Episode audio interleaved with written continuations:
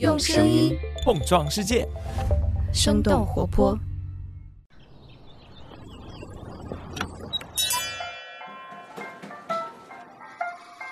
您的生动早咖啡好了，请慢用。嗨，早上好呀！今天是二零二二年的五月十六号，星期一，这里是生动早咖啡，我是来自生动活泼的梦一，几条商业科技轻解读，和你打开全新的一天。不知道正在听节目的你是否和我们一样，因为疫情的原因，仍然在远程协作办公？虽然很多人把远程办公看作是一种临时的解决方案，但是不得不承认的是，可能在未来很长一段时间里，我们仍然会在居家和混合办公的模式当中来回切换。根据《纽约时报》的报道，像 Meta 和 Google 这样的大型科技公司，其实是最早几家允许他们的员工长期在家工作的公司。但与此同时，为了吸引员工回到办公室，他们这两年也在花费数十亿美元来扩大并升级他们的办公场所，并且承诺会提供让人更愉悦和舒适的办公环境。那么，后疫情时代的办公建筑会有些什么样的不同？所谓更健康、更快乐的未来办公空间会通过哪些技术来实现？同时，这些技术还可能存在着哪些新？的隐忧呢？我们今天的清解读就与此相关。那在这之前，我们先来关注几条简短的商业科技动态。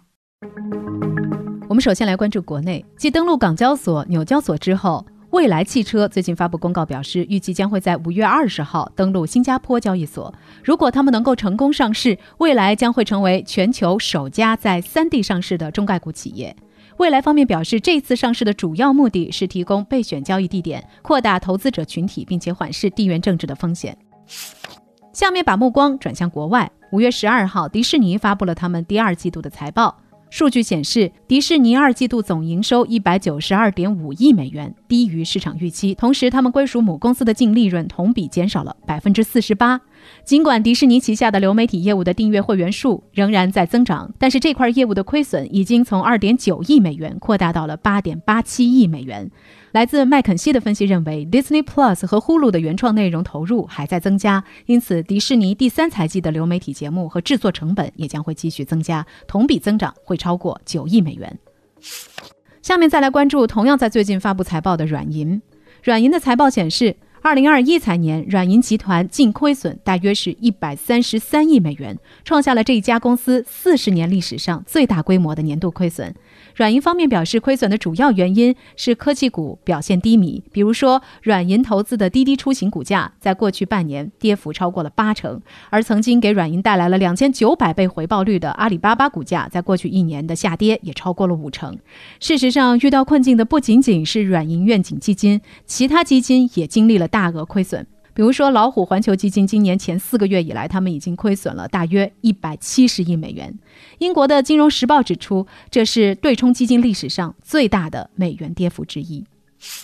下面我们再来关注一下正在经历剧烈震荡的加密货币圈。截止到五月十三号，一个名字叫做 Luna 的项目代币价格在短短几天时间里下跌到了零点零一美元以下。伴随着这个项目的崩盘，整个加密货币的大盘也陷入了恐慌情绪，包括比特币、以太坊在内的资产支柱都在不断的走低，并且创下了今年以来的价格新低。其中，比特币年内跌幅已经达到了百分之三十五，成为全球大类资产倒数第一。如果说你也想进一步了解这场加密货币风暴，欢迎收听我们 What's Next 科技早知道最新一期节目的解读。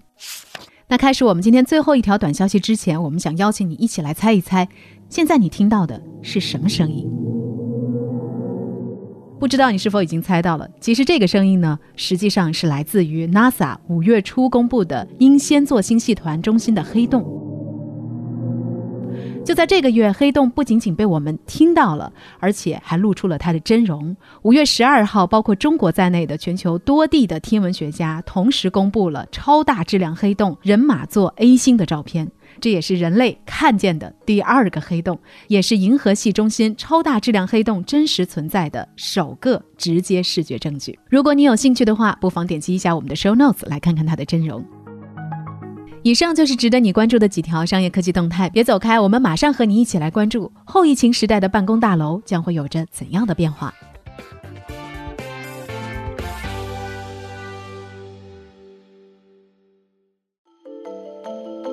欢迎来到今天的轻解读。长期以来，办公楼宇很少被视为是一个可以持续激发技术创新的领域。但是，疫情下远程办公和混合办公的常态趋势，也颠覆了办公室的传统使用方式，导致这一领域的从业者也不得不重新思考，在后疫情时代该如何调整办公大楼的功能，以及如何使它们更可持续的运行。《纽约时报》的报道显示，在新冠疫情之前，办公楼宇的发展方向是更加开放的空间和拥有大量员工的联合办公。而疫情之后，无论是企业还是个体，都不再关心商业建筑当中的花哨设施，而是优先考虑更安全、健康的无接触技术和室内空气质量、工作场所的社交距离是否合理，以及更低的租赁和运营成本。而全球市场的这一系列的需求变化，也大大加快了智能建筑技术的发展。市场数据平台 CB Insights 的分析显示，近几年来，从通用电气和东芝这样的工业集团，到壳牌和道达尔这样的能源公司，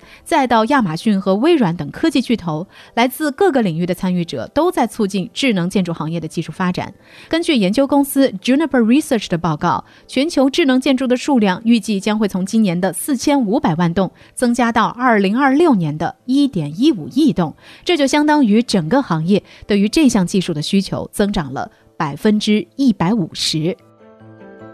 那到底什么是智能建筑呢？智能建筑其实并不是一个全新的概念，虽然说到现在还没有统一定义，但总体来说，行业内大多数的解释是，这是一种使用技术来实现建筑之内资源的高效利用，同时为居住者创造安全舒适环境的解决方案。如果说这样的解释让你感觉太过宽泛的话，不妨和我们一起来看看《华尔街日报》的一篇文章。这篇文章介绍了一名在霍尼韦尔总部工作的员工普通的一天。也许通过他的体验，我们可以更进一步的了解智能建筑的技术能够给人带来什么。当这名员工进入他们位于北卡罗来纳州夏洛特市的总部大楼时，这栋智能建筑开始工作了。首先，摄像头识别出了这名员工的面孔。由于识别设备知道这名员工的工位在哪里，所以它会自动的来呼唤电梯，并且直接把这名员工带到他所要去的楼层。这时，员工所要前往的楼层墙面上的传感器开始工作了。这些设备不仅开始根据办公空间实时的温度和湿度来调节空调的运转，同时也开始测量空气中的颗粒物和二氧化碳水平。当二氧化碳的浓度过高时，就会有新鲜的空气自动泵入。以确保每个人都能够保持清醒，而当某些颗粒物的水平较高时，相应的设备则会发出警报，因为这也就意味着空间当中可能存在着病毒。根据了解，霍尼韦尔这栋二十三层高的大楼是在去年竣工的，这栋楼每层都有三百多个传感器，每个电梯和门都和互联网相连接。当然，这些肯定不能够展现智能建筑的全貌。在过去，移动智能建筑的典型目标是为了提高建筑效率，并且节省资金。而新冠疫情之下，智能建筑的目标又多了一层，那就是可以通过多种方式降低人们在办公室面对面工作时的健康风险。不久之前，CB Insights 发布的这一份报告梳理了智能建筑在未来几年的主要技术趋势。所以，下面我们就一起来了解一下，在后疫情时代，移动建筑想要高效的实现安全、舒适和可持续的目标，都需要涵盖哪些技术呢？首先是通过人工智能辅助的识别和安全技术。反复的疫情迫使楼宇的管理者需要有能力对入住者的身份和位置进行具体的追踪。人工智能和算力的进步，使一种被称为是 computer vision 计算机视觉的技术，可以更准确地对图片信息进行识别和分类。而更高性能的计算机芯片也使得新的深度学习算法具有更强大的物体识别能力。所以在未来的办公大楼里，摄像头在人工智能的辅助之下，可以随时捕捉和记录建筑之内的安保信息。这也意味着大部分的保安人员可以远程进行操作，而且入住者是不需要门卡、不需要接触任何的表面，就能够到达自己所要前往的地点。与此同时，系统通过分析可以告诉管理者建筑之内的人是否戴着口罩，以及他们是否适当的保持着社交距离。另外，这套技术还可以执行占用监控功能，以此来提醒管理者当前大楼当中已经有多少人，并且在达到设定的占用数量之后，限制额外的访问。目前，一些初创公司已经抓住了这些进展，开发并完善了自己的机器学习算法。比如，视觉人工智能设备提供商 Usto，去年他们已经从包括软银、博士和高通在内的多家投资者那里获得了二点三五亿美元的 C 轮融资。其次是可以接入物联网的能源管理系统。在一栋建筑当中，决定人们健康和舒适度的一个重要因素就是供暖、通风和空调系统。而暖通系统的运行，往往也占据着一栋建筑的大部分能源成本和后续的温室气体排放量。与标准的加热和冷却系统相比，能够有效减少百分之五十能源消耗的热泵系统，正在被一些寒冷和能源缺乏地区推广应用。热泵系统通常是先从自然界的空气、水或者是土壤中获取低品位的热能，经过电力做工，然后再向人们提供可被利用的高品位热能。这套系统不仅可以使得供暖和制冷电气化，也可以同时在一栋建筑的不同空间来进行冷却和加热。根据 CB Insights 的介绍，目前有一些初创公司正在开发能源管理物联网系统，通过接入物联网的温度传感器，可以让楼宇的管理者知晓居住者的位置以及哪些房间需要加热或冷却。另外，通过引入人工智能模型，这套系统还可以根据历史趋势，主动预测哪里和何时需要供暖和制冷，从而进一步的提高。高效率。除此之外呢，由于可以利用屋顶太阳能电池板或者是电池存储系统来进行储能，所以未来的建筑物本身还可以作为一个虚拟发电厂。在混合办公成为趋势的当下，这套系统是可以帮助大楼管理者在用电需求高峰的时候向电网供电，从而可以获得新的收入来源。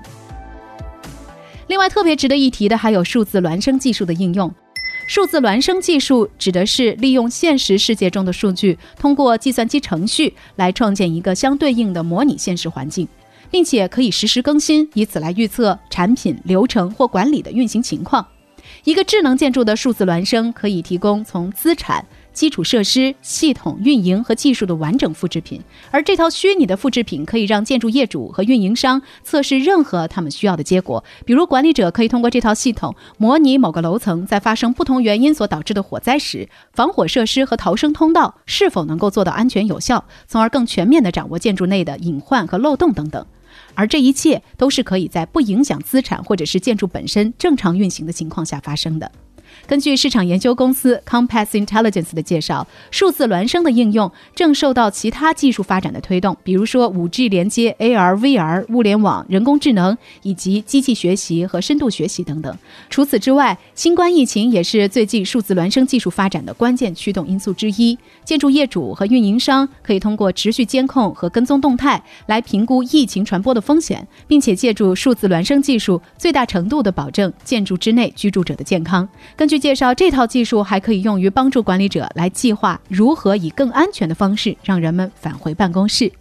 根据 CB Insights 的报告，大多数以商业建筑为重点的数字孪生公司目前仍然处于早期阶段。但随着人们对于包括元宇宙等概念的兴趣逐渐浓厚，再加上传感器成本的下降，未来真实办公场所的数据将有更多的可能被输入到数字孪生的模型当中。比如，为零售和办公场所提供数字孪生技术的公司 World，在2020年与 Netso 技术公司合作，为他们的混合工作场所开发了一个数字孪生平台。通过这个平台，他们在远程办公的员工得以更好的与在总部工作的同事协调配合。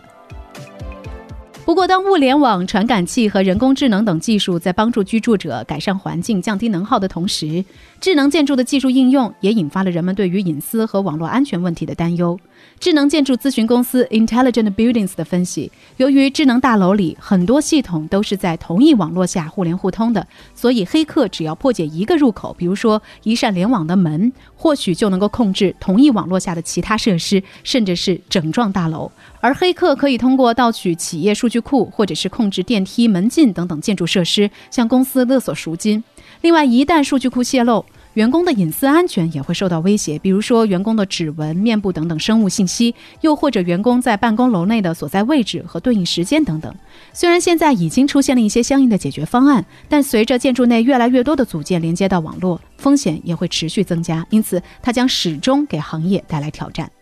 那说到这儿了，也想来问问你，不知道你有多久没回到办公室工作了？那么对于你来说，办公空间里的哪些设计或者是技术是最重要的呢？欢迎你在我们的评论区和我们一块儿来聊聊。好了，这就是我们今天的生动早咖啡。那我们在这周三一早再见啦，拜拜。这就是今天为你准备的生动早咖啡，希望能给你带来一整天的能量。